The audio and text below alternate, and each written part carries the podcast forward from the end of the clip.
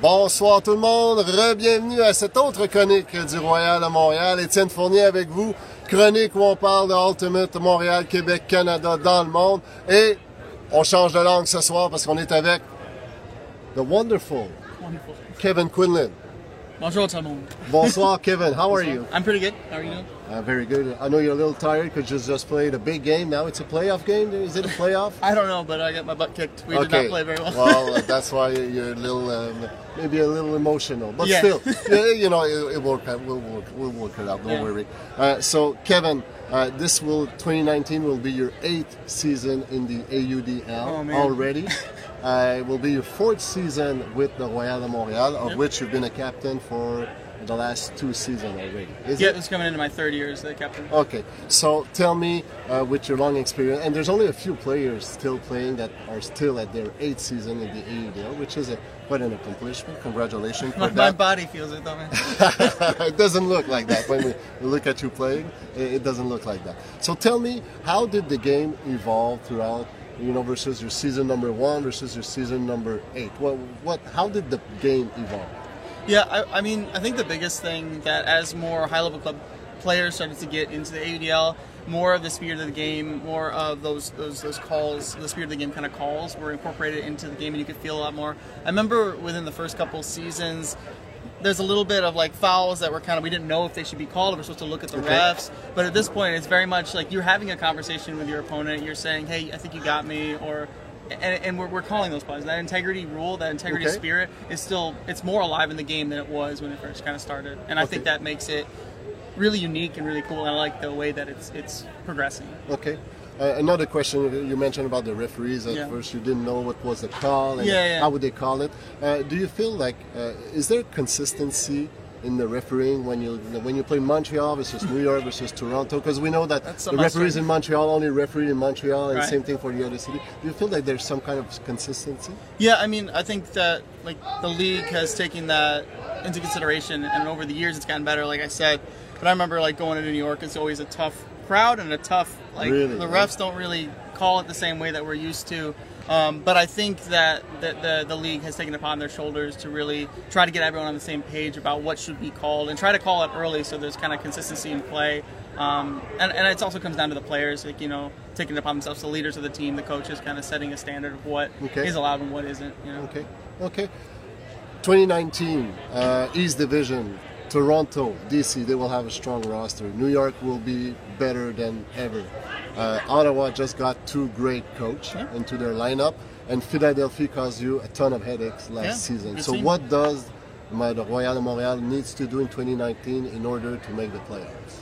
Yeah, I mean, so the leadership got together and we, we did talk about that because it's never been a, a lack of talent for the Royal, and we- Okay. we know that we, we can always compete with anyone. You can kind of see it in our records. I think we've gone like either nine and five, and then six and eight, and every year we're either making the playoffs or just outside of the playoffs. And so it's never it's never a lack of talent. It's always just been consistency.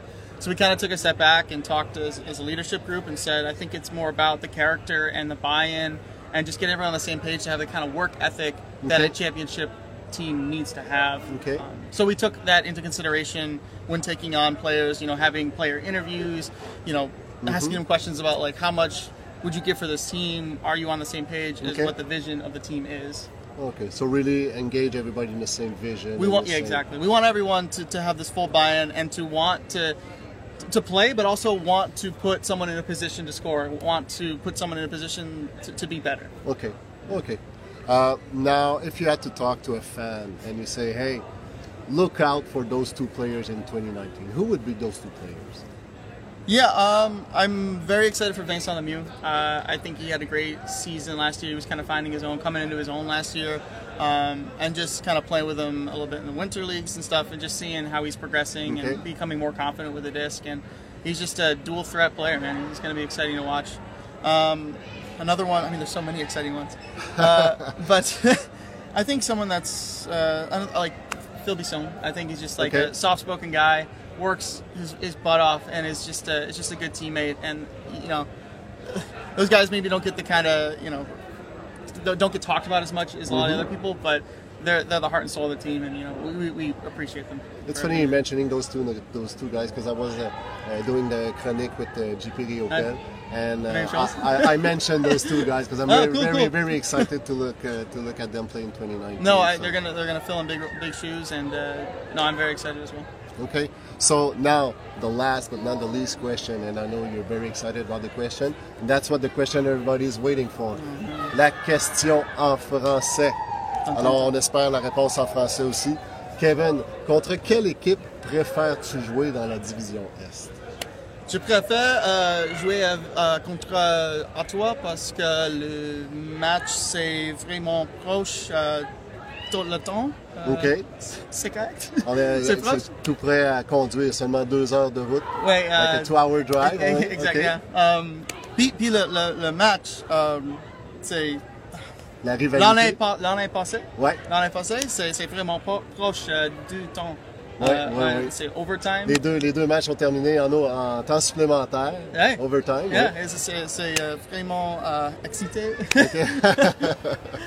J'essaie, j'essaie. Oui, oui, ben c'est bon. Merci, Kevin. Bravo pour, euh, pour les efforts.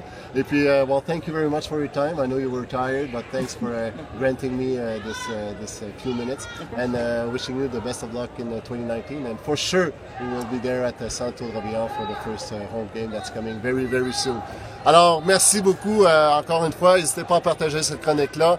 Euh, si vous avez des, des questions, des suggestions, n'hésitez pas à me les faire parvenir. Ça va me faire plaisir de les prendre en considération. D'ici là, on vous dit à très bientôt pour une prochaine chronique du Royal de Montréal. Merci.